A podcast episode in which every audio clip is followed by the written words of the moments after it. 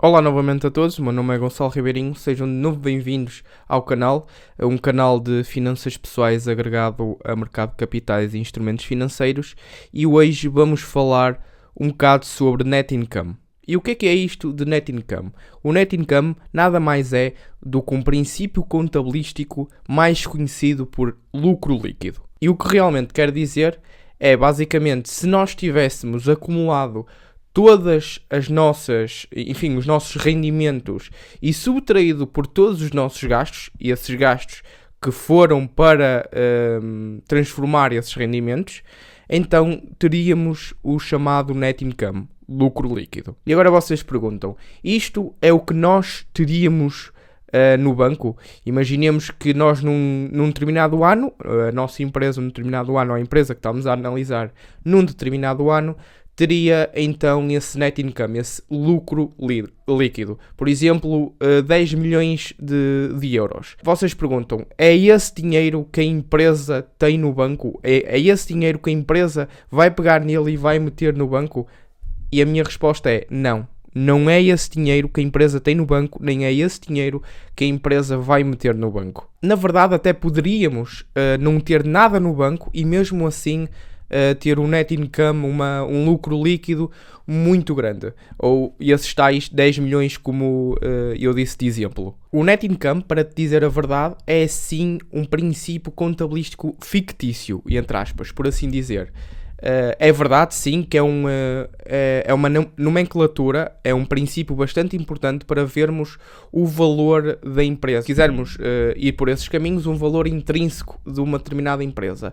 Mas não podemos pegar no net income, nesse lucro líquido, e fazer uh, julgar o valor, uh, o valor intrínseco de uma ação uh, através só dessa nomenclatura, através só desse princípio. Temos que pegar em vários argumentos possíveis, ou seja, várias nomenclaturas, vários princípios contabilísticos, dentro dos três principais documentos contabilísticos para chegarmos então a uma conclusão razoável sobre qual é o valor uh, justo de uma ação, o, va o, valor justo de uma determinada empresa. Ou seja, para adicionar valor agregado uh, à nossa argumentação de qual é o valor justo de uma empresa, Uh, então temos que associar, e uma das coisas mais importantes, de extrema importância, atenção, é o Operation Cash Flow, ou seja, o fluxo de caixa operacional, porque é com este, juntamente com, com, este, com esta nomenclatura do uh, Operation Cash Flow, juntamente com o Net Income, que consegues uh, ter uma perspectiva muito mais ampla daquilo que vale a empresa. Se não sabes o que é que é um, um documento de cash flow, eu vou deixar aí um vídeo na descrição que eu já fiz uh, sobre a explicar o que é que é esse, uh, o que é que é um documento de cash flow e a passar por cada uma por cada nomenclatura apresentado nesse mesmo documento. Uh, portanto, se quiseres aprender isso e se quiseres uh, exponenciar o teu conhecimento dentro de fundamentos contabilísticos, então se calhar é um próximo vídeo que te aconselho a veres. O net income, como eu falei no vídeo anterior, Uh, dá para calcular o IPS. Eu vou deixar também aí o vídeo na descrição se vocês quiserem ver. Uh, portanto, o que é que é isto o IPS? O IPS é os earnings per share, o lucro por ação.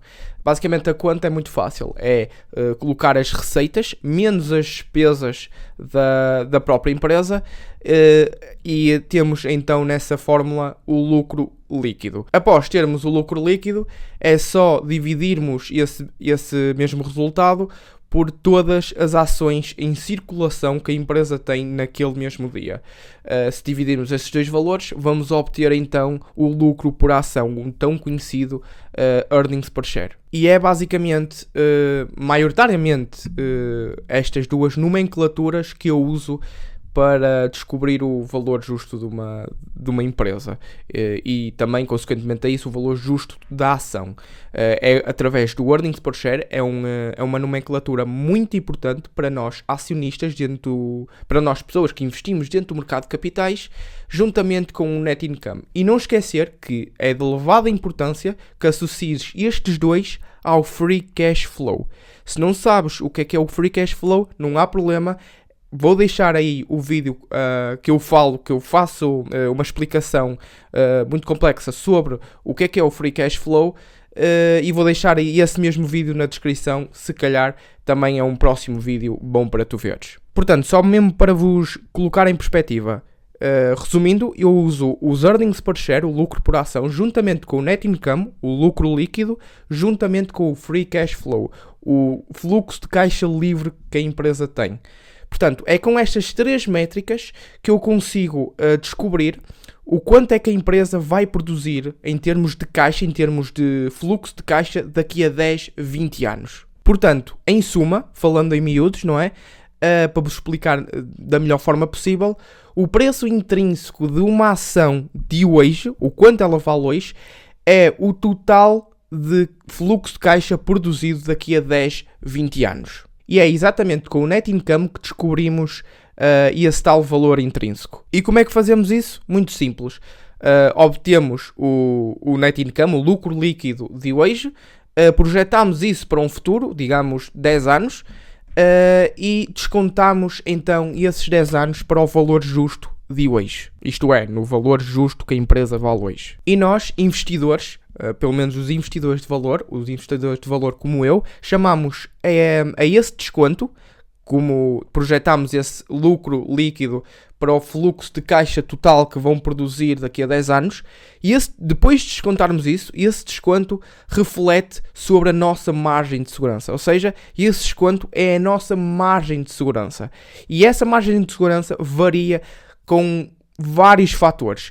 Um deles, e principalmente esse, é o quão confiante estamos uh, para, para investirmos nessa empresa. Ou seja, se nós, digamos, um exemplo hipotético, uh, estamos a, a, analisar uma empresa tipo Disney, por exemplo, que é só por acaso é uma empresa que eu tenho no meu portfólio, está neste momento, por exemplo, no vídeo de hoje, está um, a fazer trade a, a 130, penso eu, e se nós usarmos esta estratégia de descontar Uh, os fluxos caixa futuros, então uh, podemos ver em casos hipotéticos que a ação vale uh, imaginemos uh, eh, 100 euros, para dar números redondos. Tu estás confiante das tuas projeções e aplicas uma margem de segurança de 15, 20% no máximo dos máximos. E então, para essa margem de segurança que tu aplicaste, imaginemos, de 20%, disseste que o valor intrínseco era 100 e aplicaste então essas, essa margem de segurança, esse, esse tal desconto de 20%, imaginemos,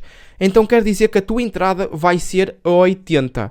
Portanto, uh, tiveste esses 20, mas pode ser o contrário, podes aplicar uma margem de segurança, por exemplo, de 40% ou quem sabe de 50%. E aí já entras se aplicares 50%, se o valor intrínseco era 100, e entras só 50%, porque tens várias variáveis, nomeadamente não estás muito uh, confiante das tuas análises, não estás muito confiante da, da projeção, não estás muito confiante uh, das circunstâncias atuais da economia que hum, agregam ao, ao, negócio que estás a analisar e entre outras. Portanto, novamente digo e realço, e se pusesse, metia uh, a Arial 72 e a Negrito, uh, não uses só uma nomenclatura para analisares uma empresa.